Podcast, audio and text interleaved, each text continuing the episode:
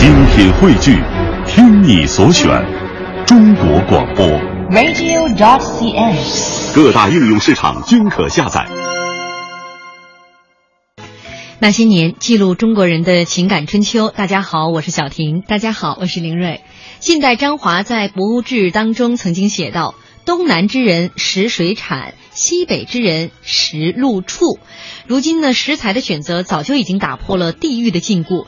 鱼虾这样的水产呢，因为它的美味和营养兼备，在饭桌上的地位已经日渐和肉类平分天下。本周那些年，崔老师的饭桌系列，吃货词典作者崔丹元老师继续做客我们的直播间。今天晚上我们的主题是鱼虾。崔老师好。听众朋友们，大家好，我是崔代远。今天呢，挨着继续锵锵三人吃。嗯，呃，大家可以在新浪微博检索“经济之声那些年”或者艾特主持人小婷、艾特李玲瑞来和我们互动，说说你最爱的水产品是什么，怎么吃法。今天崔老师还是会出一道题，最先答对的朋友将获得《吃货词典》一本。嗯，今天我就在想，其实做我们这行真的挺辛苦的，也挺幸福的，因为你看哦，我看那年那人儿就是今天发狠话了，嗯在微博上给我们留言，嗯，说你们放的这个照片啊，就是关于这各种美食的照片，尤其第二张色泽好诱人呢。说主持人今天晚上放大招了啊，看来要在鱼肉听众的道路上 一条道走到黑了。最后送奄奄一息的听众一句话：珍爱生命，远离小婷。附赠我一句，还是 no 作 no die、嗯啊，就是说我们现在这个美食节目每天晚上嗯都是让听众朋友们太痛苦，但是我觉得吧，今天我打算作到底。其实今天呢？今天咱们已经是，呃，中午就很辛苦很作了，就我就是要这个就是传媒行业有一句话怎么说的呢？说我的脚下沾有多少泥土，我的心中就沉淀多少真情。嗯我们就是本着这个接地气的原则，今天中午我们三个专程采风对去吃了一顿大闸蟹。你看这是这是凌玉的版本哈，嗯呃，凌睿的版本，然后我这个版本不是我就说作到底吗？嗯，你今天晚上这个节目，就这一期节目吧，说到鱼虾，我相当的有免疫力，因为前四天这个前三天的这个节目，今天嗯第四个晚上，我都是满含口水，其实在主持节目。今天我很有免疫力啊，因为今天中午我们吃了大闸蟹。现在 一想想，这个黄多高厚，咬一口世界都安静了，北京都没有雾霾了，是吗？今天彻底把听众朋友得罪了，我估计很多人真的拉黑我们，啊，相当报复听众的一期节目。对，所以我们今天的问题就来了，今天中午小婷吃了几只大闸蟹？不能这样是吧？这个其实我今天还是相当厚道的，嗯是吧？嗯我本着能量守恒，各种各种这这种热量啊、卡路里啊，嗯我都一直在脑海当中换算。嗯，所以你是想挤兑我一下是吗？啊，咱们得赶紧啊，对对对言归正传言归正传对，咱咱们太跑偏了，有点太太太伤显摆了太伤听众的心了。嗯跟大家来说一下，今天开场放的歌《苏州河边》，为什么一开始要放这首歌？因为今天开场跟大家介绍的这道河鲜，就来自于江浙地区。嗯。对吧崔老师没错，哎，俗话说呀，上有天堂，下有苏杭。哎，你们觉得为什么苏杭像天堂一样啊？就是有鱼呗。太对了，真聪明。我觉得就是因为苏杭有好吃的鱼呀、哎，特别是到了苏州，哎，到了苏州，您必须得吃一条鱼，叫什么呢？松鼠桂鱼，是吧？嗯哎，这属于苏州特产。嗯，现在北京其实很多的餐厅，甚至不是北京，全全国国各地的各地的餐厅嗯都有这道菜了。嗯，是很多餐厅都有，不过我觉得呀，还是到了苏州啊，吃的才地道。哎，说起这个苏州的鱼啊，那真是有历史。嗯您知道这个厨师行业呀、它是有祖师爷的，而且特别有意思是什么呢？别的行业祖师爷啊，不分南北方。哎，鲁班，全国的祖师爷就是鲁班。哎，嗯木匠的祖师爷对，木匠的祖师爷是鲁班嘛。厨师行业不一样，南北方不一样。哎，这个南方厨师行业的祖师爷是谁呀、专诸。嗯，这个人物来跟大家好好讲讲，他怎么就成了南方这个厨师的祖师爷了？对，哎，大家都看过《东周列国》吧？哎，包括没看过《东周列国》，您听过京剧啊？哎，里头有一段叫什么呀？鱼藏剑，专诸刺王僚。哎，这个故事的发生是这样的。此处需要音效，而且是那种特别悬疑的，特别悬疑哈。哎，当时春秋的时候啊，大家都知道有一个吴王叫阖闾。是吧？哎，科吕他还没有继位的时候叫公子光，哎，他呢就想把他的哥哥辽杀了，杀了，然后呢他好继位啊，哎，可是他怎么杀呀？这个，这他哥哥周围啊全是保镖啊，哎，他发现了他哥哥有一个致命的爱好，为什么叫致命的爱好呢？喜欢吃鱼。哎呀，真是祸从口入，这是。哎，那么。喜欢吃鱼怎么办呢？他就专门啊请了一个刺客，这个人呢叫专诸，到太湖啊跟另一位大师啊学做全鱼制。炙呢就是底下一个火字，上面一个月字，炙烤的炙。哎，炙烤的炙。哎，我理解啊，就是把这个鱼啊整个的烤了。哎，后来学了一年多，哎，学成了之后，有一天呢就跟他哥哥说，哎，说我请了一个高价厨给你做了个全鱼翅。他哥哥说那就端上来吧，这个鱼就端上去了。哎，说我这个鱼啊，哎，跟山东人学的，里头有是大葱，结果这炖出来可就不是大葱了，是什么呀？就是那把著名的鱼肠剑。鱼肠剑，哎，炖出来以后呢，就把这个料啊，当场的就给刺杀了。你瞧，我们这美食节目还能跟做过去我们做的功夫系列联系起来，勾连起来。我们功夫系列曾经说过鱼肠剑，鱼肠剑是吧？哎，不过呢，当时啊，这个。呃，专诸就被剁成肉酱，嗯嗯，哎，好多武士嘛，哎，不过呢，这阖闾继位以后呢，还算感念专诸的恩德呀，就在无锡啊，专门为他修了什么呀，专诸塔，嗯，哎，还有专诸墓。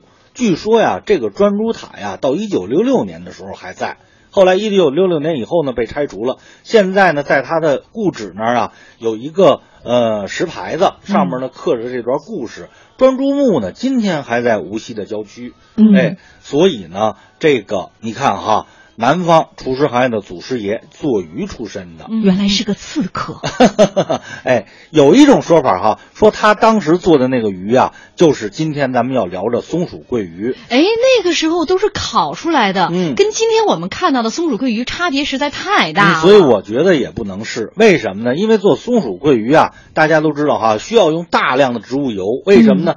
把这个鱼啊，您得切成细条，再整个的下到油锅里炸，是吧？它才能像松鼠这样翻着毛。哎，这个植物油的提取啊，是汉朝以后的事情。嗯，所以春秋的时候它没有这种技术。嗯，哎，那么松鼠桂鱼呢，其实还是有很多的故事啊。嗯，最典型的一个故事叫什么呀？就是苏州评弹里头啊，专门有一段叫什么呢？乾隆大闹松鹤楼。嗯，这个可能就跟今天我们看到的这个松鼠桂鱼的这个模样，它有关系了。哎，一说好吃的呀，都往乾隆身上贴。对，时间又快要到广告了，也欢迎大家继续锁定我们的节目和广告之后来跟您讲一讲这个乾隆跟松鼠桂鱼的这一段传奇。这里是中央人民广播电台经济之声正在为您直播的那些年，我们接下来广告，广告之后见。大国大时代中国经济报告会十月谈，混合所有制语境下的国企改革。十月二十七日下午精彩开讲，相关内容会在新浪财经、腾讯网和爱奇艺财经上同时发布。同时，欢迎大家关注经济之声新浪微博和百度贴吧，参与互动，赢现场门票，亲身领略大咖风采。快，不等于高效。盲目的快让生活充满躁动。慢，不是停下脚步，放大心灵，时间可以延伸。春之声，夏之雨，秋天的风，冬天的雪，内心一瞬间。四季已变换，慢是一种姿态，让我们从容观赏大自然的五光十色；慢是一种境界，让我们细细品尝生活本来的滋味。从快到慢，你准备好了吗？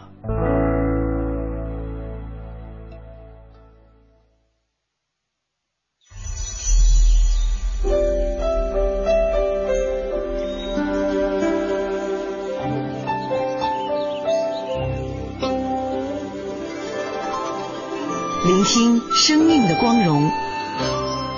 中央人民广播电台经济之声。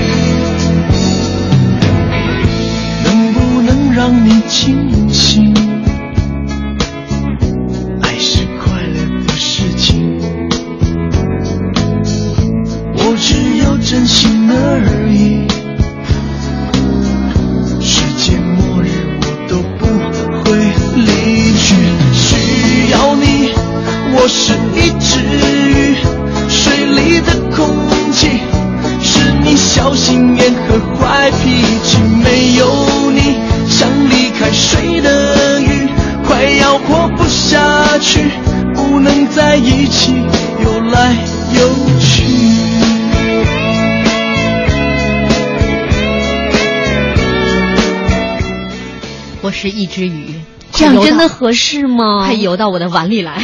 你说我们在这聊着煎煎炒烹炸的，然后放一首《我是一只鱼》，完全没有这个保护小动物的同情心。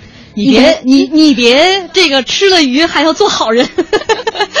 哎呀，这这周呢，今天啊，崔老师的饭桌今天给大家上的是鱼虾啊，嗯有点算是水产品这一类的哈。鲜美无比。嗯，也欢迎大家在新浪微博检索“经济之声那些年”或者艾特主持人小婷艾特李玲瑞，来说一说吧，你最喜欢吃的那道水产啊。这个这个，因为在节目当中呢，崔老师还会出题，那答对的听众朋友会获得崔老师签名的《吃货词典》这本书一本。嗯，那咱们继续来说，刚才因为话题没说完呢，嗯先说了这个专诸，嗯呃，是南方美食的厨师的祖师爷，对是吧？嗯其实是一个纪念，对吧？对因为他是虽然是刺客出身，但架不住为了这个这个这个当时吴王的这个大业呀、是吧？那叫什么光来着？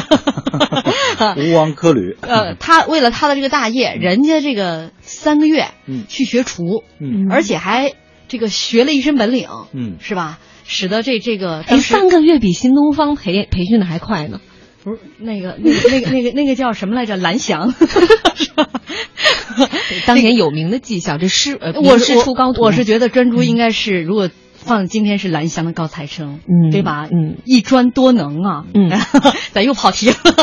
那刚才说到那段传奇，嗯呃，把他封为祖师也，可能也是对他的一个纪念啊。对，包括您现在如果到苏州啊，很多人到虎丘哈、那儿还有一个剑池，虎丘剑池，哎呦，这一千多年呀，一大堆人就挨那儿挖呀挖呀，就想找那把鱼肠剑，到今天也没找着。嗯，那嗯接下来我们要说一说的是，就是乾隆嗯和这个松鼠桂鱼的关系，因为刚才崔老师也讲了，说据这种他的考证呢，植物油汉朝以后才有的，炸的这种烹制过程，嗯在春秋的那个时候。不大可能出现，嗯是吧？那时候基本上是烤、嗯煮，嗯是吧？烧这些嗯啊，这些烹制的工呃工艺，那这个看来乾隆跟松鼠桂鱼倒是这个传说可能能够画上等号。哎，没错，凡是好吃的呀，都愿意往田乾隆身上贴。哎，乾隆啊，一下江南，那就有说不完的故事啊。哎，话说这乾隆啊，来到了这个苏州的观前街，那不光是看美眉呀，哎，那眼睛到处学摸好吃的。哎，他一看，够忙的，在这家叫什么松鹤楼的这家餐厅啊，哎，他那个鱼缸里啊。养了一条大鲤鱼啊，那阵还是鲤鱼，为什么呀？它是祭祀用的，叫祭鱼。哎，过去不是祭祀吗？用这鲤鱼啊。哎，乾隆就说：“这这这么大鱼啊，好吃啊，能不能给我做着吃了啊？”嗯，你想这厨师啊，他为难啊，这祭祀用的这鱼啊，按理说是不能做着吃的。哎，这有规矩啊，你这给神灵上供的东西哪能人吃了呀？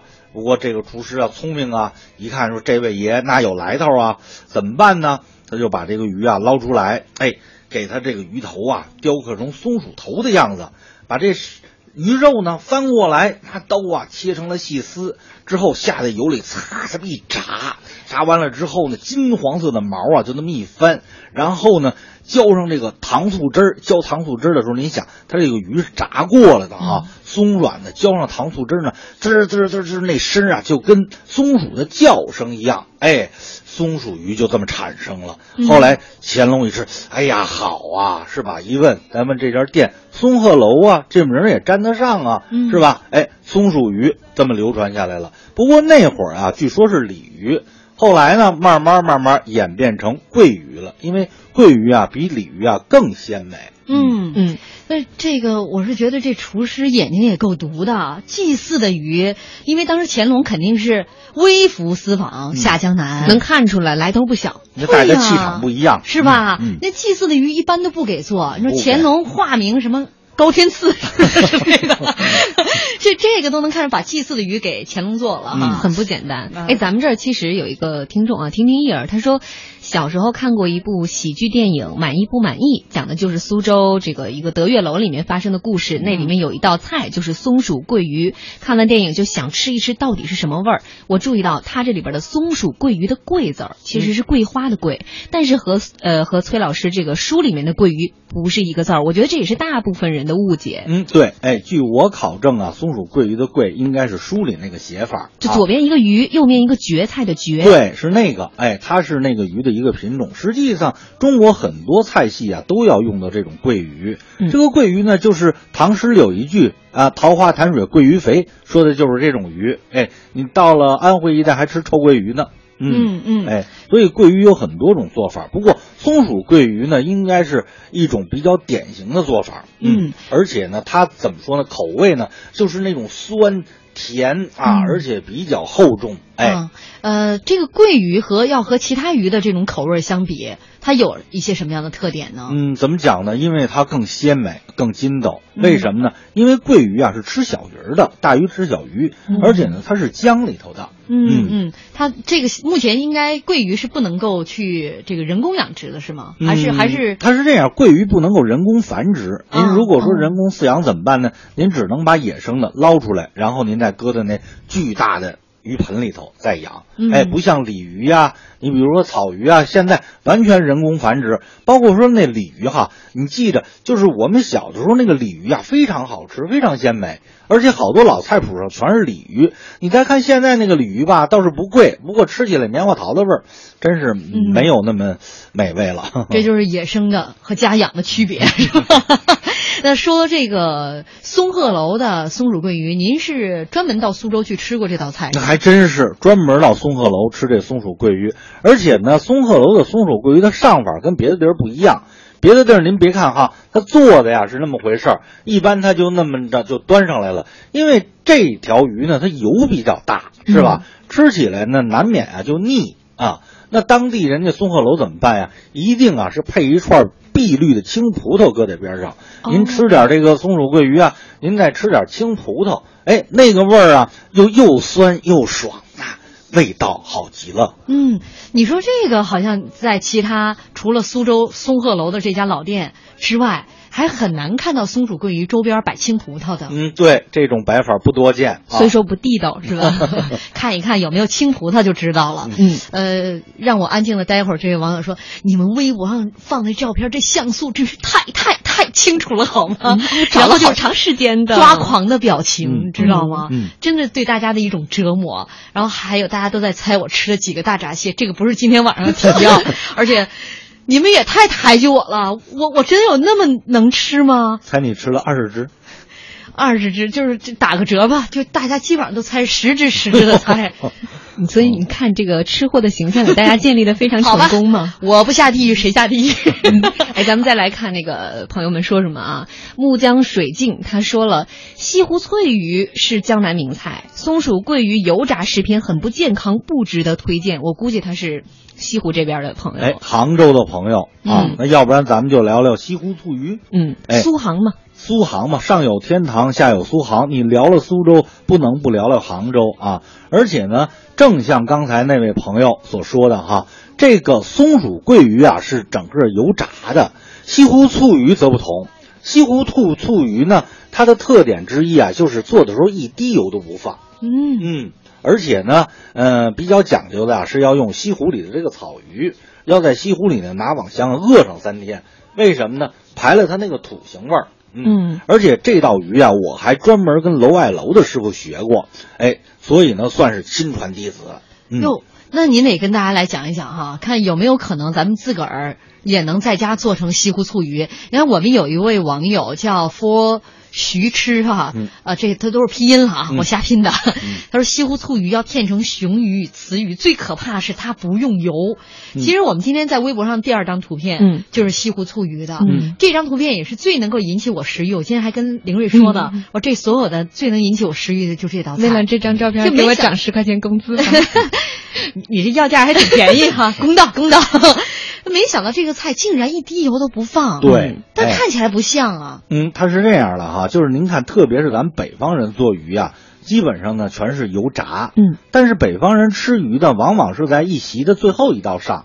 那这时候其实你这个人的油脂已经吸收的差不多了，难免的就腻，哎，所以呢，我真的推荐您啊，特别是现在哈讲究健康饮食啊，您学学做这道西湖醋鱼，它一滴油都不放，它怎么做呢？现在啊，您也可以不用草鱼，因为现在草鱼并不好吃，您就买条鲈鱼就可以了，而且鲈鱼呢，一般来说啊，大小合适，就是一斤半左右的这么一条鲈鱼就够了，在咱家里啊就能做。哎，您呢就先搁上半锅开水，嗯，然后呢这个鱼呢，您从中间片开以后哈，哎翻开了处理好了以后，先拿这个料酒啊、姜啊、盐呐、煨制，煨制以后呢，下锅呢就这么一汆，哎或者叫一焯，上头那层白沫子呢，待会儿您给漂了去，漂干净了以后呢，您搁什么呢？搁酱油，哎，搁姜丝，哎，搁糖，哎，关键呢要搁什么呢？镇江香醋，嗯，哎，因为西湖的这个鱼啊，不要用山西的醋，哎，山西那个醋啊，味儿呢比较重，而且有那种熏的那种味道。镇江香醋呢更适合做这个，它是酸甜口的，哎，搁镇江香醋，这个鱼盖上盖，记住了，三四分钟就可以，然后拿筷子一扎，哎，将将能扎个洞，可以了，把这个鱼请出来，搁到盘里，还是刚才这锅汤，哎，怎么办呢？现在啊。有一个关键点，就是说什么呢？要勾芡，是吧？哎，您看您图片上的西湖醋鱼啊，那就像一滴大大的琥珀，整个把这个鱼盖上，嗯、是这样吧？嗯、所以呢，很漂亮。哎，但是这个勾芡呢，不能拿一般的淀粉，哎，它有特殊的调料，西湖藕粉，哎，一定要用西湖藕粉勾这个芡，哎，它那个味道啊，才是人家楼外楼的那个味道。您拿西湖藕粉勾了这个芡以后。浇到这个汤啊，哎，勾完芡以后呢，鱼身上您再撒上姜丝，就把这个汁儿浇到这条鱼上，然后您再吃，您知道什么味儿啊？什么味儿啊？鱼味儿，二十只螃蟹的味儿。哟，那这真是赛过大闸蟹了。哎，对，哎，赛过大闸蟹，嗯嗯，还还特别健康，没有油，不是油炸的。哎，不是油炸的。大家听完这个崔老师讲的这个步骤和过程了吧？您要是学会这道菜，相当于是楼外楼大厨的这个亲传弟子。没错。哎，我们刚才这是又跟大家讲了一道这个江南的名菜西湖醋鱼。这马上又要广告时间了，嗯，太快了。是，咱们念两条这个微博上大家的留言吧。好啊，这个教师浪花说，本来昨天素菜已经让我食肉的心趋于平静，但今天挡不住的诱惑又来了。这个美鱼呃鲜虾又滚滚而入，像什么西湖醋鱼呀、清蒸鲤鱼呀、水煮鱼呀、油焖大虾呀、冷吃大虾呀、大龙虾呀。你瞧瞧，又列菜谱了，色香味美，哎呀，满口鱼香，大家哈喇子尽管留着。我们接下来进入广告。银行提醒您关注央广财经评论。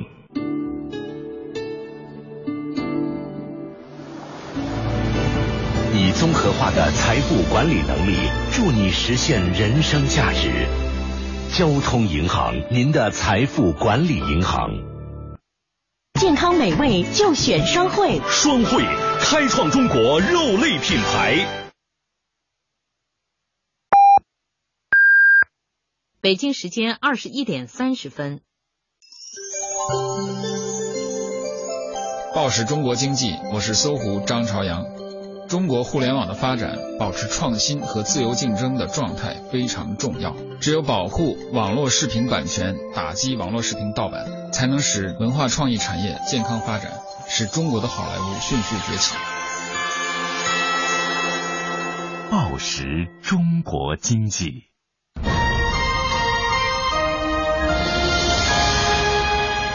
经济之声。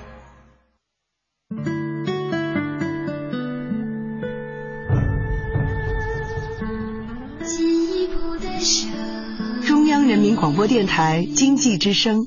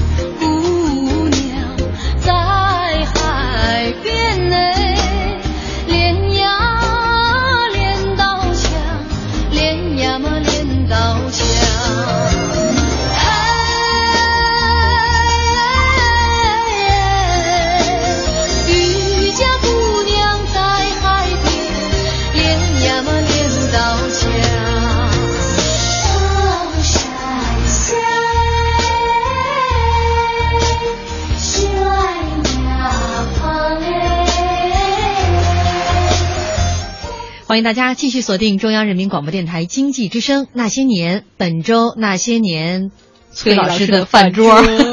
这个系列呢，今天晚上吃货词典作者崔代元老师继续来跟大家聊一聊哈，他这饭桌上的美食。今天晚上我们来说一说鱼虾，也欢迎您在新浪微博检索“经济之声那些年”。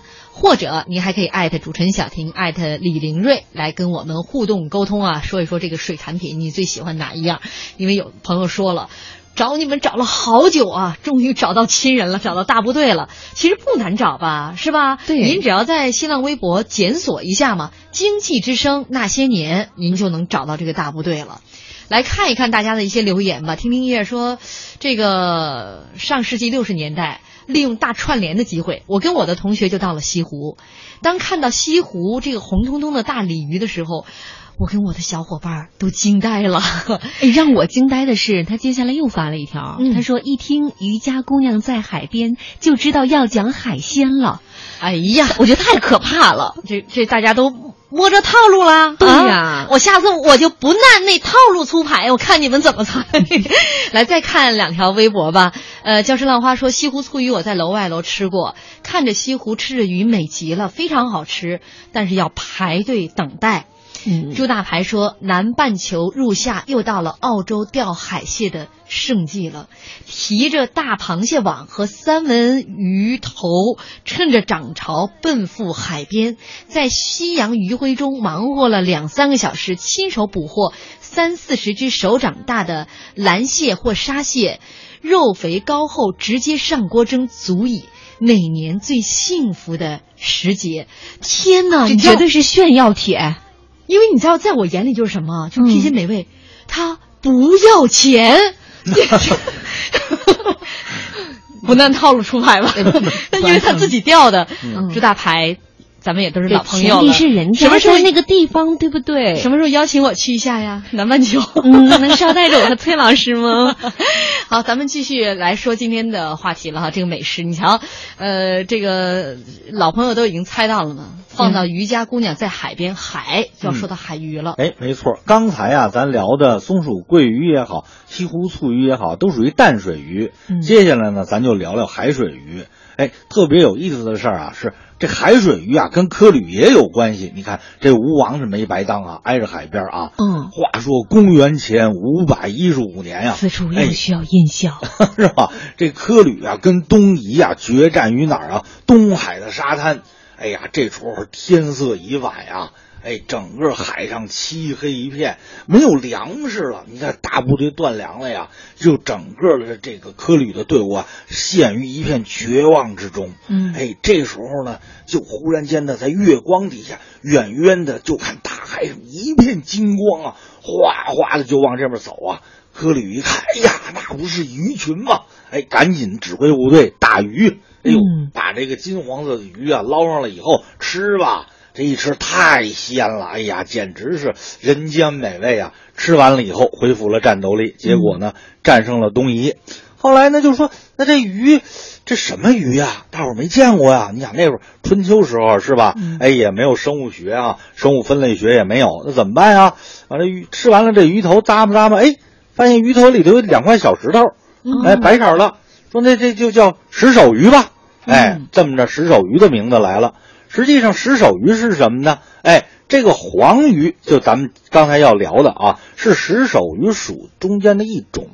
哎，石首鱼有很多很多种。哎，其中呢，在咱们这个东海沿岸呢，叫什么呀？大黄鱼。哎，又叫什么呀？大王鱼。哎，这种鱼呢，跟咱们平常说的黄花鱼还不一样。哎，很多朋友都知道，黄鱼分大黄鱼、小黄鱼，是吧？不是一个个大一个个小的事儿。它是彻底两个种，生物学上不是哥哥跟弟弟的关系，没有没有，呃，基本上是这个呃狗跟狼的关系吧，大概是一个科，哎，一个科啊，哎，然后呢，这个小黄鱼啊，当然它个头小，不过它鳞片大，哎，大黄鱼呢，您别看个头大，它鳞片小，嗯，哎，而且相对于来讲呢，小黄鱼啊更鲜美，蒜瓣肉。哎，一般来说啊，它产在渤海，就是这么说吧，长江口哎以北，嗯，哎，这是有的。渤海啊，黄海啊，大黄鱼呢，长江口以南，哎，最关键的，如果说您还不会分怎么办呢？那么您翻开《吃货词典》，这里写着大黄鱼有二十五到二十七枚脊椎骨，小黄鱼有二十八到三十枚脊椎骨。一数对，崔老师的。意思就是，你要不明白，骗给数数，是吧？吧？你也可以这跟外科大夫似的，靠手摸一摸，好家伙，这这按给他摩可能。松松骨。哎，那那个黄鱼前头还有俩字儿叫焦蕊，哎，这讲的是黄鱼的一种做法。嗯哎，焦蕊黄鱼啊，是北方的一种做法。焦蕊是什么呢？就是在春天呀，这个花椒树长出来的新芽儿，哎，又叫花椒蕊。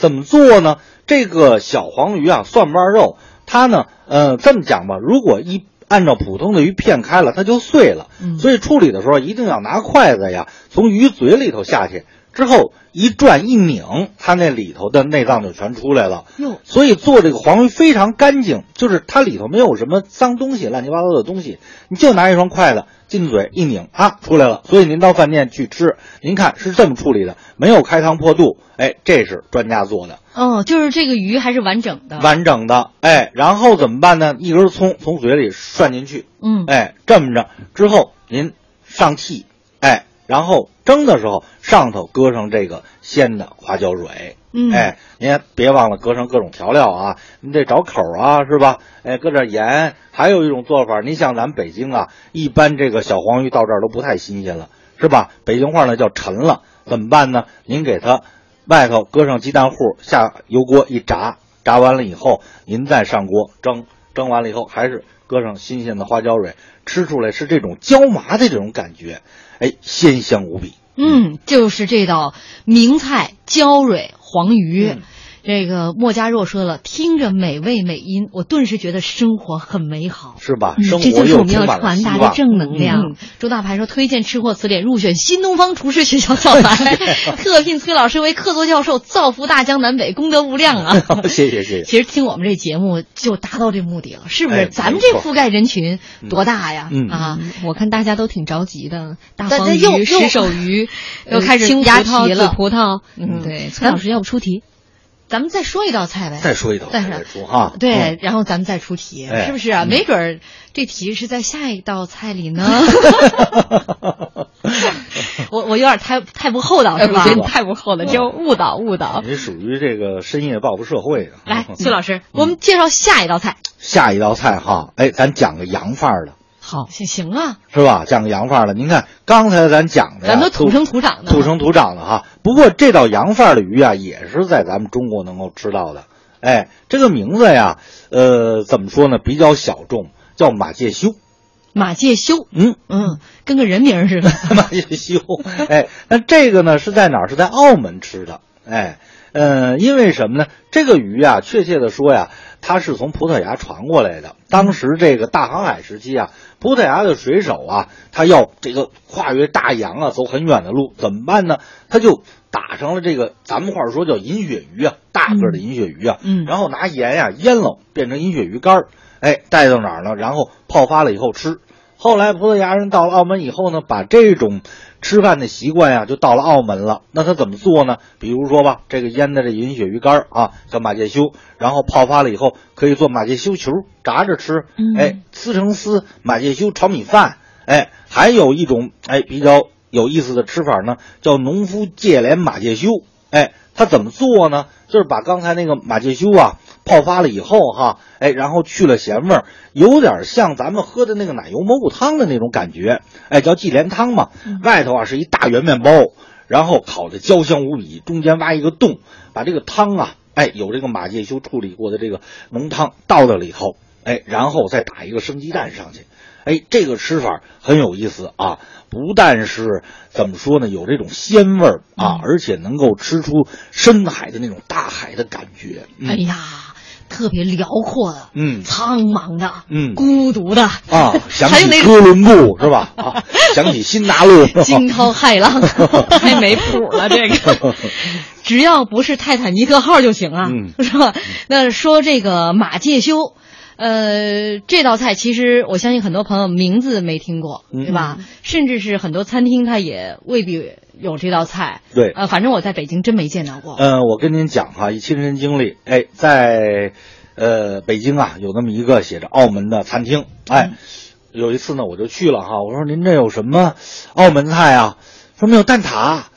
我说那菜呢？完了说说说一大堆。后来我就问，我说有那个嗯马介休吗？说我们这儿不吃马肉。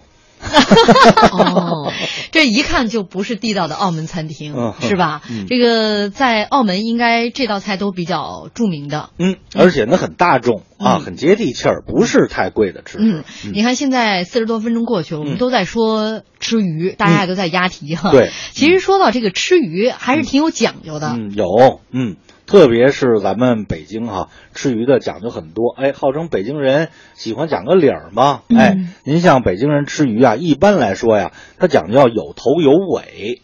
哎，嗯特别是你比如说办事儿的时候，哎，您呢这个鱼呀，哎，要有头有尾的一条整鱼。就比如说现在这种带鱼切成段儿炸的这种方式上桌，在我小的时候是不能够招待客人的。哎，嗯自己家吃吃是可以的。嗯，哦，就带鱼这么好的鱼，就不能招待客人。那因为它没头没尾。我不去你们家做客。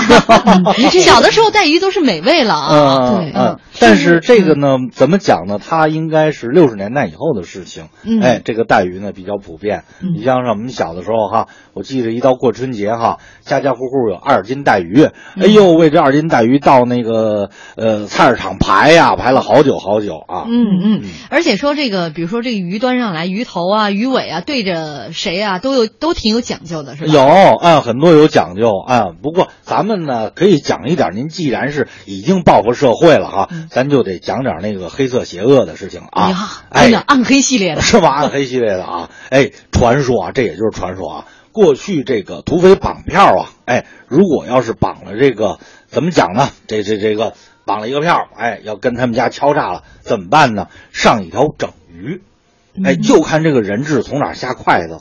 哦，明白了。根据这件事儿呢，断定跟他们家要多少钱。嗯，要我我就加那鱼尾啊。然后你就被撕票了。哎那那我就加那个，我加哪儿合适啊？你 崔老师，你想加哪儿？我要加好吃的，他管我们家要钱多，我们家说没有，他们也把我撕票了。我加那个不好吃的地方，他们说我你们家也没钱，还是把我撕票了。反正里边里就把我给撕了。别别别，哎，您加那鱼鳃，鱼鳃，鱼鳃上那块肉，哎，那个是真正富贵人家哎吃鱼的习惯，那儿肉最活泛，最好吃。哎，所以您只要筷子往那儿下，您知道怎么着吗？嗯，人家家得给您要个几十个亿。啊，哎呀。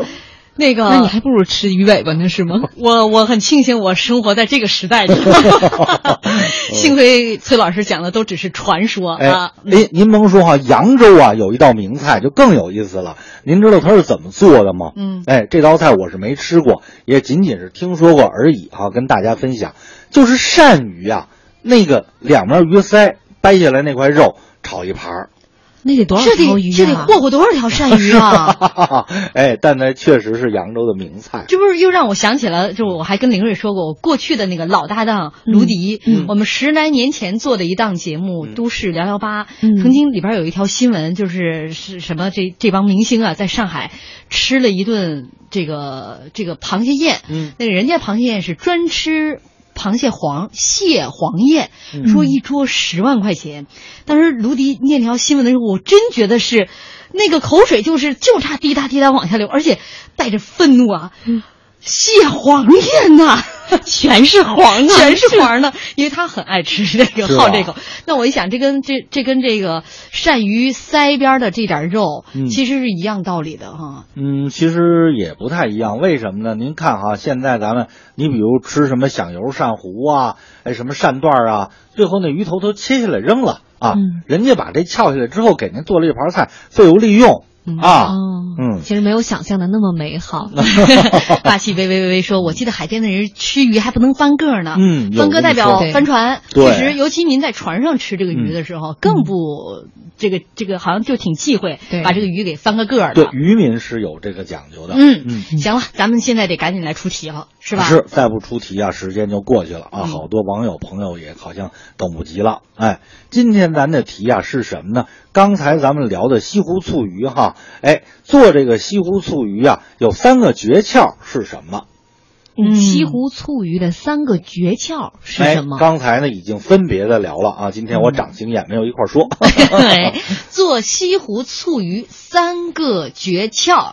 呃，我而且我还跟大家提示了好几遍，嗯你要是把这些个工艺流程都学会了，您就是楼外楼大师傅的那个亲传弟。子 哎，呃，这个朱大牌说：“哎呦，小婷姐，你找的点找的太准了，不要钱的海鲜就是最香的。”说随时欢迎咱们三位啊，去吃最新鲜的三文鱼、大海蟹、澳洲大龙虾。嗯，嗯、来一条机票给报不？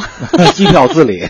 都是面子上的话，听一听就算了，是吧？不是，咱都实在人儿，我们听众也都实在人儿，反正我就把他们当实在人儿。嗯呃，月小四梅湾说，因为东北能接到你们的节目很是奇迹了，嗯听了几天都停不下，停不下来了。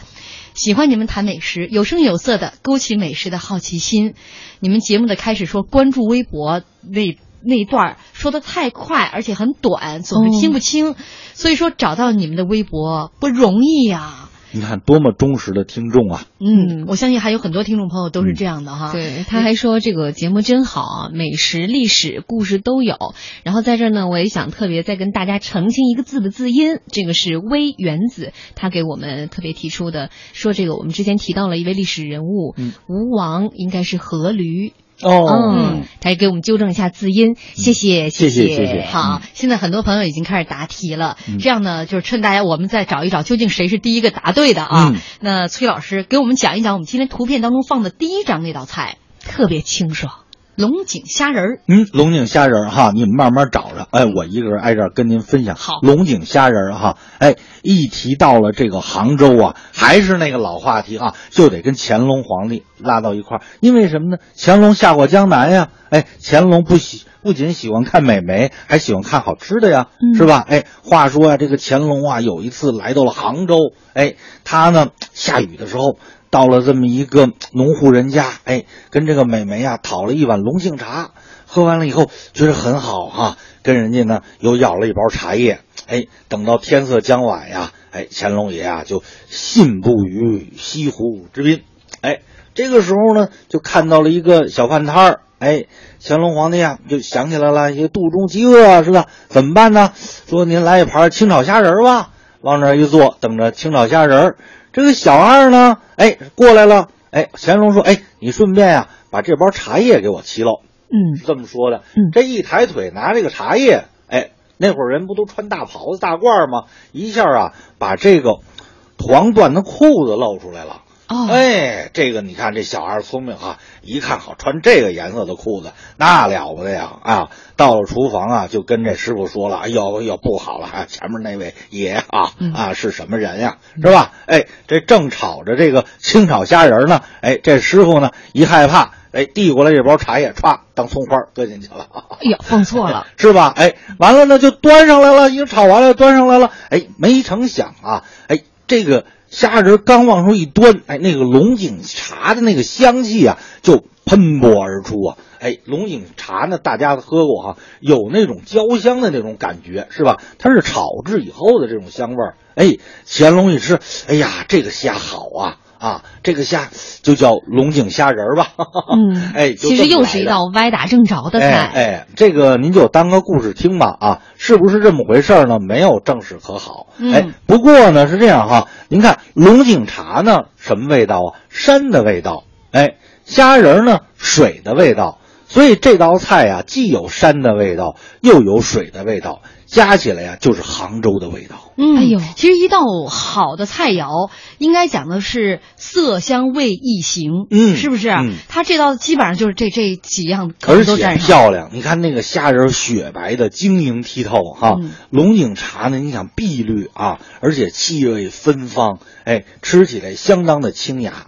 而且不光是龙井虾仁儿，我在这个太湖的中间啊，叫嗯洞庭山的地方，还吃过碧螺虾仁儿，那就更好了。嗯，碧螺春比龙井茶还要嫩，这是哎个都是绿茶。哎，打的那种圈圈的啊，据说是这个小妹妹啊，专门是拿那个小细手采下来的，嗯拿这个茶，哎，最后烹的这种碧螺虾仁儿，那滋味儿又更加鲜美。嗯，好像我曾经看过这个这个天下第一楼，嗯，呃，这个从皇宫里出来的这个大厨啊，嗯呃，老百姓这个这个餐馆吃了之后，经常鄙夷啊，就说你们这个这这这这敢叫这这叫什么龙井茶吗？嗯知道吗？真正好上好的这种绿茶，嗯那那那那个只有那个岛上就那两棵树，一年就那么一点儿，嗯呃，都进贡到皇宫了，你们哪吃得着？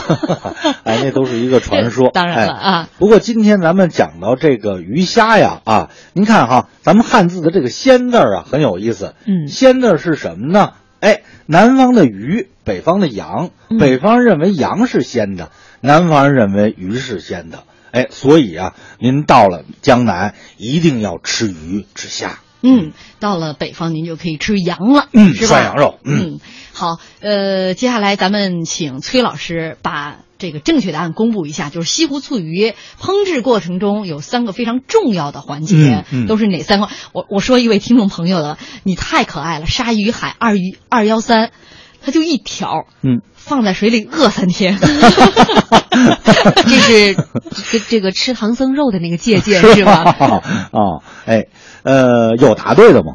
有有啊，还真有哈太多了，太多了呃，这个第一位答对的应该是我不是痱子粉。嗯 您把您的这个正确答案跟大家先公公布正确答案吧。嗯哎，西湖醋鱼啊，有三个关键的技巧。嗯第一，大家说了啊，很多朋友都提了，不搁一滴油。嗯哎，不搁一滴油，哎，所以它能够吃出螃蟹味儿来。嗯第二，它要用什么呀？镇江香醋。哎，镇江香醋鱼嘛，它一定离不开醋，这个醋是镇江香醋。嗯第三点很关键，一定要用西湖藕粉。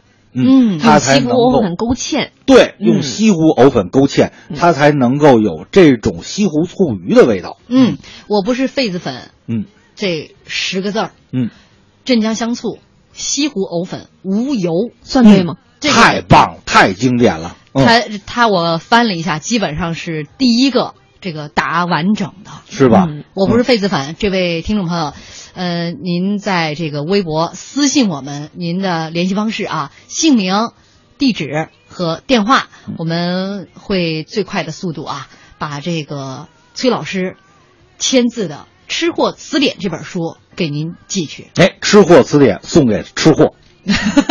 希望这个收到的这些听众朋友，其实很多人都跟我们显摆了，嗯。啊，我们已经收到了，每天晚上听着节目，看着书啊，然后这个享受啊，然后还有这个有位朋友说我的顺序才是对的，这个其实跟顺序没有嗯没有太大关系哈，我们嗯。只要说出三样来，嗯。是吧？呃，这个崔老师没有专门讲说要有一个顺序，对。比如说嗯。先是无油，嗯然后再是怎么样？对嗯我们只要答三个出这关键点三个嗯关键点就可以了。嗯，不过这位朋友也不用着急，明天还有一天。对，嗯，还有最后一次机会，还有决战明天。对，看明天谁能够抢到最后一本了啊！这个节目快要结束了，浩浩乎你终于来了，在等你呢。呃，他讲，呃，他的这个留言是这样的：听鱼和各路强人的故事，忆印象中的各种鱼虾美味，不觉精神振奋，唇齿生香。一天到晚游泳的鱼啊，在碧波里可观可赏，在餐桌上可品可尝。那些故事，那些美味，那些快要流出的口水，点儿点儿点儿点儿点。我又想起那年那人儿刚才说了，就听你们这些人说呀，你说好好一条鱼，自由自在的鱼，被你们折腾来折腾去，又是蒸啊又是煮啊，下辈子我要做一潘的。好了，非常感谢崔老师，也感谢大家收听。明天同一时间那些年，我们再见。明天见。